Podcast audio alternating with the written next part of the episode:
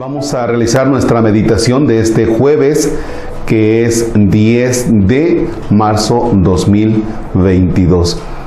Nos ubicamos en el libro de Esther. Abre tu Biblia y en el libro de Esther es el capítulo cuarto, versículos del 17 en adelante. En nombre del Padre y del Hijo y del Espíritu Santo. En aquellos días, la reina Esther, ante el mortal peligro que amenazaba a su pueblo, buscó refugio en el Señor y se postró en tierra con sus esclavas desde la mañana hasta el atardecer. Entonces suplicó al Señor diciendo, Dios de Abraham, Dios de Isaac, Dios de Jacob, bendito seas. Protégeme porque estoy sola y no tengo más defensor que tú, Señor, y voy a jugarme la vida. Señor, yo sé por los libros que nos dejaron nuestros padres que tú siempre salvas a los que te son fieles. Ayúdame ahora a mí, porque no tengo a nadie más que a ti, Señor y Dios mío. Ayúdame, Señor, pues estoy desamparada. Pone en mis labios palabras acertadas cuando esté en presencia de león y haz que yo le agrade para que su corazón se vuelva en contra de nuestro enemigo para ruina de éste y de sus cómplices. Con tu poder, Señor, líbranos de nuestros enemigos, convierte nuestro llanto en alegría y haz que nuestros sufrimientos nos obtengan la vida. Palabra de Dios. Te alabamos, Señor. Caramba, miren nada más que oración tan confiada y tan profunda la que realiza Esther. El tiempo de cuaresma es precisamente un tiempo de oración. Padre, es que yo siempre hago oración, sí, pero ahora tenemos que hacer un poquito más. En el tiempo de cuaresma hay que intensificar nuestra oración.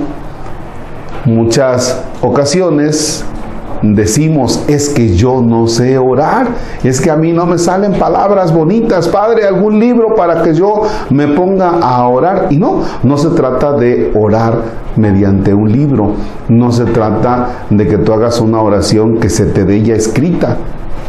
La mejor oración es la que te está brotando del corazón. Por ejemplo, que le digas al Señor, Señor, eh, estoy totalmente arrepentido de mis faltas, de mis pecados y en este tiempo de cuaresma, ayúdame para que yo tome conciencia de ellos. Llámese estos pecados, Señor, pero necesito profundizar en mi vida para ver qué otra situación de pecado estoy viviendo o de algunos que se me hayan olvidado. Señor, concédeme realmente entrar en mí y así puedes ir haciendo tu oración. O sea, un ejemplo de lo que es la oración en una circunstancia es Esther porque ella estaba en un momento difícil. Y dice, dice el texto, ella acudió, ¿sí? acudió con una confianza plena. ¿sí? Buscó al Señor y se postró en tierra. Ella estaba amenazada. Señor, yo sé, dice, por los libros que nos dejaron nuestros padres, que tú siempre salvas a los que son fieles. Ayúdame ahora a mí porque no tengo a nadie más que a ti, Señor y Dios mío. No tengo a nadie más que a ti, Señor y Dios mío.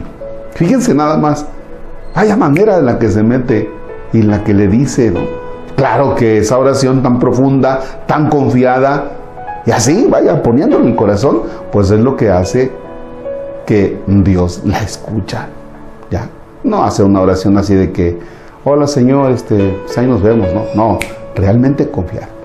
Bien, ojalá que las oraciones que usted haga, la oración que le dirija a Dios, sea realmente así, muy confiada y muy desde la experiencia que usted esté viviendo hoy, desde la experiencia que esté viviendo precisamente en este día. Padre nuestro que estás en el cielo, santificado sea tu nombre.